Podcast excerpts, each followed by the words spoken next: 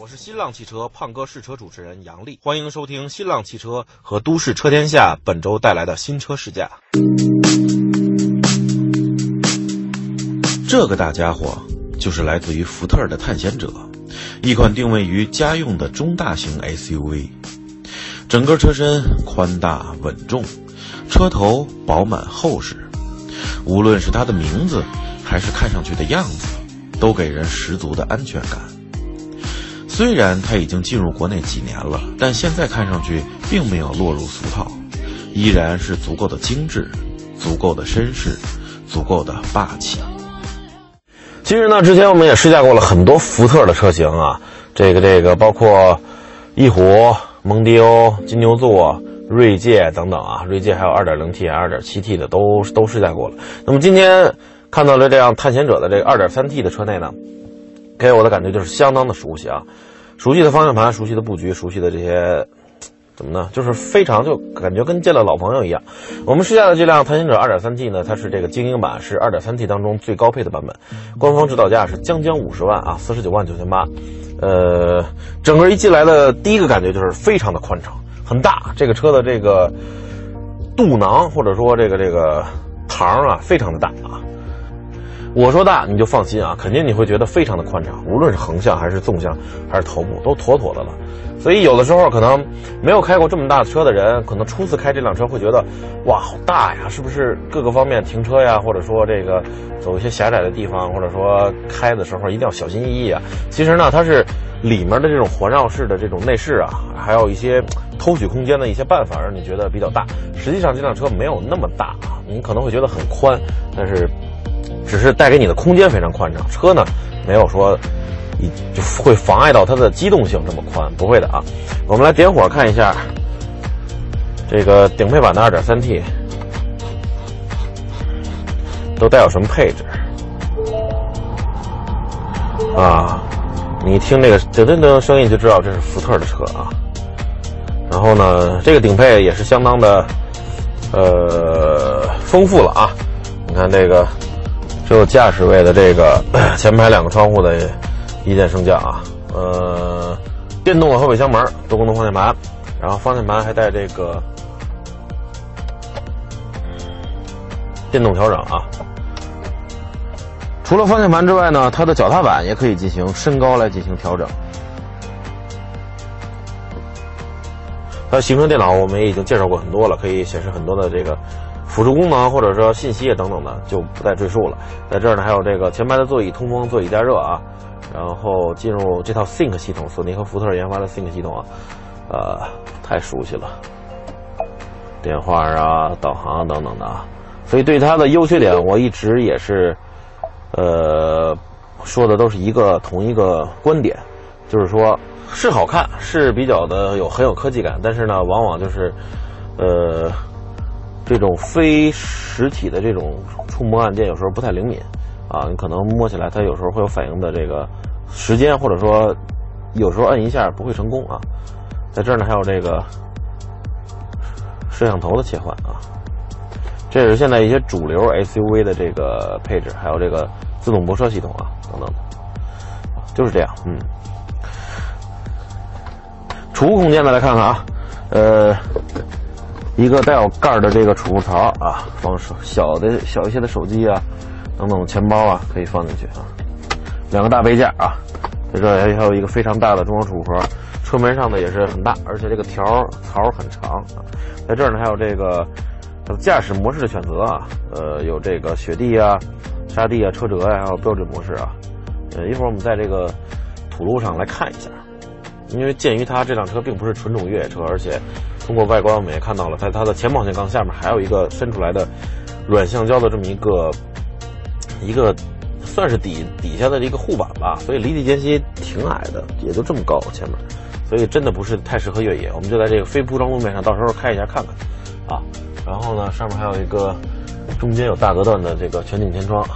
探险者的轴距呢是两千八百六十毫米啊，当你往后排一坐，你会第一感觉就是没有前排那么的宽敞，其实也还可以，但是前排给你的感觉太大了，所以你对后排有一定的期望也是正常的。但是后排呢，不是那么那么的大，为什么呢？那是因为它有一个非常宽敞的后备箱以及第三排座椅。我们一会儿到后面就知道了啊。先来看看这个 2.3T 的顶配版的这个探险者的第二排都有什么配置啊？首先呢，在它的前排座椅的这个头枕上呢，后面有这个显示屏啊，算是娱乐系统吧。然后呢，在中间还有这个空调控制啊，呃，甚至还有后排的座椅加热，然后空调的温度、风扇等等。这还有两个 USB 的这个充电口，以及一个直接的230伏、150瓦的交流电充电口啊。后排这个乘客给手机充电，或者说用笔记本电脑，或者说用电器再多，我想也是非常的方便了啊。这还有一个杯架，这块的杯架取代的是中间后排中间这块，它没有这个扶手，没有放下来，所以你就把杯子放在这儿。地板的隆起呢，并不是太高啊，可以接受等等等。它的这个第二排的靠背还可以进行角度调整。整车我看了一下，它的这个被动安全方面呢，呃，在我们熟悉的地方，方向盘、B 柱还有座椅侧面有三个安全气囊。您可能会觉得后排难道没有吗？呃，它的后排呢，使用的是这个福特最新研发的膨胀式安全带，也就是气囊式安全带啊。当万一发生事故的时候，这一块是可以进行膨胀，然后相当于一个是安全气囊把你捆起来也好，或者说裹起来也好。所以在它的后面啊，像 C 柱啊，像这个座椅的侧面等等的啊，你们会不会看见这个 airbag 这个这个字符？其实我觉得，如果后排再加一个的话，配合上这个气囊式安全带，那不是更好吗？我觉得探险者的后备箱是一个比较神奇的地方，神奇之一就是非常的大，太大了。它在正常状态下啊，就是前两排都打开，第三排折叠，这种正常正常状态下的容积，我觉得都和一些小型 SUV 把第二排座椅放倒之后，后面的这个容积差不多了，非常的大，很平整。你说他们他们是怎么变出来的啊？然后呢，它第二排座椅还可以放倒，还可以放倒，基本上就相当于一个我们在大街上经常看到的金杯啊或者什么的那种那种大面包运输车的这种空间了。哇塞！或者说外出游玩的话，找不到宾馆，也不愿意住帐篷，那就在车里住呗。我觉得睡俩人，睡俩人完全没问题。说完了它的这个装物空间啊，我们再来看看第三排座椅的这个。乘坐舒适性以及它的这个一些亮点，那么在此呢，我继续把它的第二排给它放好了，因为呢，我要把第三排打开呢，是要按照一般的我们那种情景，就是第二排坐人的那种情况啊，来看看第三排的腿部空间怎么样。它的第三排的座椅完全是电动的打开啊。可以有几种模式，Normal 就是座椅完全打开坐人的状态，啊，Hold 就是坐垫不动，然后靠背折叠，然后 Stow 呢就是完全翻下来，就是现在这种情况。在第一个按钮呢，可以控控制，要么是左，要么是右，要么是两个一起啊。那么中间这个位置就是 Both 两个一起，那我就这个位置了，然后看看 Normal 状态，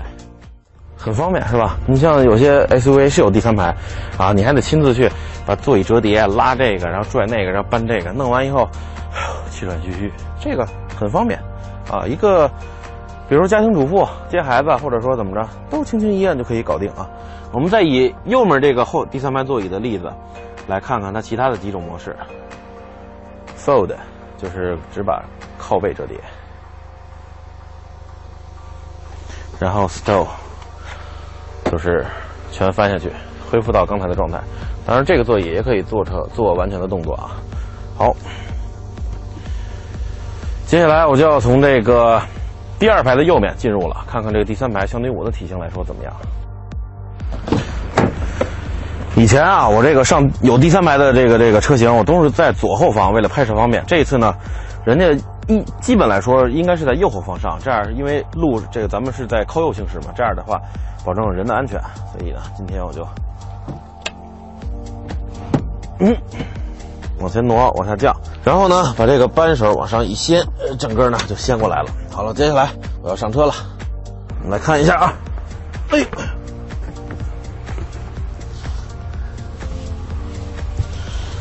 哎呦，然后我要把这靠背弄到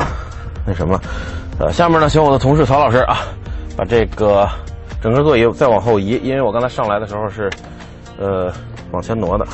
好，好，好，OK。嗯，这样整个第二排是平着的了。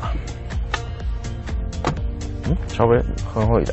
它的这个第三排的头枕呢，是需要你自己去弄的，并不是完全自动的。好了，这个就是第三排完全打开的状态啊。其实我觉得它两千八百六十毫米的轴距，给第二排、第三排分的还都是挺平均的，啊，没有说过多的照顾第二排，然后第三排就是应急之用，不是，也不是说，呃，各打五十大板一半一半，然后造成了平时更经常用的第二排腿部空间不足，第三排用的不多呢，啊，腿部空间也浪费了，所以，所以我觉得它这个基本上算是照顾的七三分或者是六五三五分吧，唯独不同呢，就是第三排的这个。地板是比较高，没办法，底下要容纳这个悬架呀、传动系统啊，还有备胎，所以地板会高一些。你的腿是翘着的。除此之外呢，我觉得头部，还有坐着的这个背部的舒适程度，还有头枕等等都可以接受啊。而且第三排还有独立的这个空调出风口、杯架，那你后方还有一个小音响啊。所以除了宽度方面，如果坐两个我这样的人啊，这个会挤的话，然后两个张老师那样的。哪怕是曲老师这样的，都不会说特别的难受横向的，所以排除这个的话，我觉得它的整体舒适程度，我坐两三个小时没有问题。其实纵观这辆探险者啊，从第一排我们体验到第二排、第三排等等的，呃，除了配置还算不错啊，座椅的调整也算灵活多变之外呢，它的最大的一个特点就是大，确实非常的大。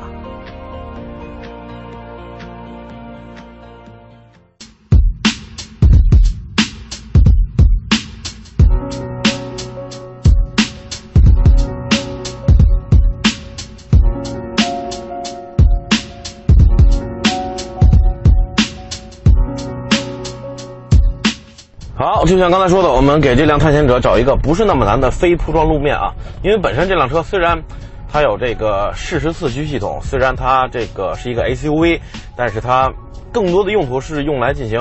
多人多物的进行的长途穿越的旅行，呃，综合路况的这种长途穿越的旅行，并不是说进行极限的越野啊。所以我们就也就不难为它了。那么在它这里呢，有这个刚才介绍的这个。呃，四种地形系统啊，我们转换到沙地啊。好，沙地模式激活，然后同时电子稳定程序自己关闭啊，这是肯定的。嚯，切换到沙地模式之后，油门真的灵敏了很多，一点就窜的感觉，嗡嗡。但是因为在沙地的话啊，当然这条路不是了，我就是说，如果要是那种比较松软的沙地的话，因为它撑脱力有限啊，要趁着这个它有撑脱力，有这个附着力，你一定要。发动机这个这个油门响应一定要跟得上啊，一点就窜，一点就能出去。趁它这个还有抓地力和这个撑脱力，所以呢不能浪费了这个宝贵的这个这个时机啊。当然这条路没有那么松软了，就是说这意思。所以这个时候这个油门显得非常的灵敏。嚯嚯！稍等，对面有个三轮车，先让他过去。好。变速箱呢也更多的愿意维持在较低的档位啊，所以现在轻轻一点，基本上转速就两千了啊。虽然从工况图上来看，它三千五百转才能输出四百一十牛米的最大扭矩，但是呢，我觉得两千转左右，它的扭矩已经足够丰厚了。所以带着这辆车的话，哦，完全没问题跑起来啊！而且电子稳定程序一定要关闭啊，免得这个。你车轮在沙子里打滑的时候，发动那个电脑误认为你车子出了什么紧急的状况，车轮在打滑，限制发动机的动力输出。这个时候你想靠这个生挠出来都没可能了。所以这就是它的沙地的综合模式啊。呃，别看那个 SUV 个很大啊，它的这个方向盘转起来倒是非常的轻便。这我觉得它的定位很清晰、很明确啊，这是一个好消息。你像我之前试驾过一些运动型的 SUV 啊，方向盘很小，呃，转向的这个回馈感觉很直接啊，就是定位很明确、很清晰，我该干什么，我就要做成什么样啊，不是说你一个大 SUV 这个举家出游，你还把方向盘调的那么沉，那就不好了啊。那个探险者这方面做的就很好，方向盘很轻柔啊，我就是要面对这个综合路况的，所以不能让这个开车的人太累，再加上我刚才说的这个。再加上我刚才说的这个，不光方向盘能够电动调整啊，它的这个脚踏板还能根据你的身材进行上下的这个调整啊，油门、刹车踏板。所以呢，综合开起来，你的人感觉就会更加舒适了啊。一是宽敞，二是轻便，第三就是各方面都比较能匹配救护你的这个就着你的身材来啊，所以你能很方便的找到自己的这个舒适的驾驶坐姿啊。哦，那么又开了一会儿呢，我觉得这辆车虽然够大够重，但是相对来说悬挂和底盘还是足够的有韧劲儿的，相当的韧啊。车子并不是柔软软绵绵的晃来晃去，而是相当筋斗的被悬挂顶来顶去，或者说牵制来牵制去啊。呃，当然这个车现在是空载，如果要是坐上三四个朋友的话，可能略微会好一点点。不过我觉得，这种感觉长时间颠的话，确实还是显得不太舒服。所以好在探险者还有更大的空间。呃，更丰富便捷的配置，以及比较舒适的座椅，来对这些进行了补偿啊。哦，真的悬挂确实稍微有点敏感和这个这个柔韧。其实我觉得，对于它的定位来说，不如把这个悬挂做的像转向一样啊，干脆就偏舒适偏柔软。但是那样的话，在公路上又会丧失一丁的驾驶的特性或者感觉。哎，这确实是一个不太好拿捏，或者说不太好去取舍的这个这个这一方面。总的来说，这辆探险者啊，在这这个非铺装路面开起来，我觉得还是相当不错的感觉。好了，我们从树林里出来了啊，来看看这台大家伙在公路上开起来感觉究竟如何。这个时候呢，我已经将它的这个驾驶模式从沙地选择到了标准啊。我个人觉得，在标准模式下，它的发动机对油门的响应不像在沙地那么激进，因为沙地很窜，轻轻一点就走。这种模式要是在公路用的话，会比较难受，不太舒服。所以在公路上还是显得稍微的调教的柔和一些啊，发动机对油门稍微有一点点的。迟缓会比较好一点，呃，当然，我觉得这种迟缓更多的是它刻意而为之、刻意调整的程序，而不是说发动机本体结构、物理结构上的一些不足啊等等的。因为这台 2.3T 发动机，无论是从功率还是扭矩来看，都是要取代之前的那台3.5升自然吸气发动机的，最大功率203千瓦，最大扭矩410牛米，看起来是相当不错的。所以，啊，即便是发动机对油门有一点点的迟。但是你完全可以按照开大排量自然吸气发动机的车型去驾驶它！起步的时候，呃，轻轻，基本上可以说轻轻一点，这个庞大的车身就能稳健的窜出去。这个虽然是三千五百转输出最大扭矩，但是我觉得在一千五到两千左右的扭矩还是比较厚实的啊，完全足够它起步用。不像这个之前试驾的锐界二点零 T，在起步的时候还是觉得稍微有一点点的。这个绵软和那个轻盈需要再多踩一些，哎，车子才能发力。它不是，基本上，如果不提前告诉你，或者说你对汽车的这些发动机啊、什么增压呀、自自吸啊不是那么的在意的话，让你开这辆车提前不告诉你，你可能就以为它是一台三点几升的自然吸气发动机的那种感觉。啊，我个人觉得还是 二点三 T 匹配它还是可以的。当然，再往上。还有3.5升 双涡轮增压发动机，那台发动机可是匹配福特旗下的皮卡的，所以那辆那一款的探险者的动力，我们基本上可想而知。我觉得 2.3T 已经完全够用了，呃，不仅是够用了，而且是相当的充沛了。我们刚才说的是起步啊，来看看这个中途加速，哇哦！一秒，呃，差不多将近一秒钟的降档时间，啊，在标准模式下，变速箱对于油门响应也是刻意的做了一点点迟滞的调教，也不是说特别激进，杠杠杠，是吧？全家人一车人要舒服，对吧？呃，降档到位之后，差不多四五千转、五六千转的发力，我觉得我们可以再体验一下，还是相当的这个充沛的。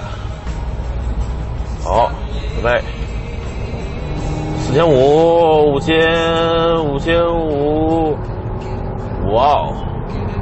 完全可以取代之前的这个三点五自吸，完全没有问题了。真的。所以那台3.5双涡轮的探险者，它动力会究竟强到什么地步？我真的挺好奇的。当然，这台变速箱还有这个 S 档啊，基本上就是天下 S 也都是差不多。呃，你看主动降一档，刚才从一千五现在变成两千多了，然后油门更机敏了，但是比沙地还要还是要差一点点啊，也无非就是这样啊。所以我觉得在 D 档模式下已经完全够用了这辆车。中后段确实不错。呃，说完了动力呢，咱说说这个底盘啊，在这个丛林的土路当中，因为有起伏颠簸，显得这个。悬挂对于车身的牵制或者说回馈还是显得有点有点敏感，呃，会比较陡。但是在公路上呢，它这个悬挂没有说压缩到比较靠末端的位置，初段位置对于这个路面的颠簸的过滤还是挺舒服的。给你的感觉，这辆车我觉得，呃，开起来和它的这个视觉上给你的感觉还是比较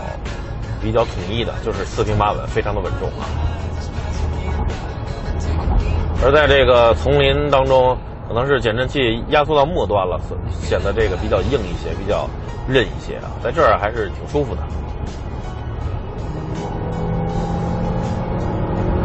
而它的发动机的声音不像我之前试驾的那些福特的车型，比如翼虎啊，比如什么蒙迪欧、金牛座等等的，对这个发动机声音控制的或者说压制的比较到位，它相对来说会往外发出的声音会稍微明显一点。此外，再加上它的车身比较大，然后可能会风噪也相对来说明显一些。转向依然很轻柔啊，跟那个在那个非铺装路面上的感觉一样。所以这台大家伙啊，它在这个公路上开起来就是纵向动力充足啊，这个悬挂减震啊，对于这种铺装路面也是非常的平稳。足够压得住，挺舒服。这辆车开起来就是，呃，有一种与世无争的感觉，很挺惬意、挺放松的。再加上宽敞的空间、良好的视野，我觉得真的是一台比较适合综合路况、多人多物外出穿越旅游的车。它不是一台偏向于越野、极限越野的车。所以在买它之前，或者说选择车之前，你一定要清楚它的定位。其实这辆车的特点就是大，大身材、大空间、大储物，再加上 2.3T 足够强的动力。虽然它还在一些地方不是那么精致，细节也有待提升，但它依然用自己的大来散发出了足够的魅力。感谢大家收听由新浪汽车和都市车天下联合带来的新车试驾，咱们下期见。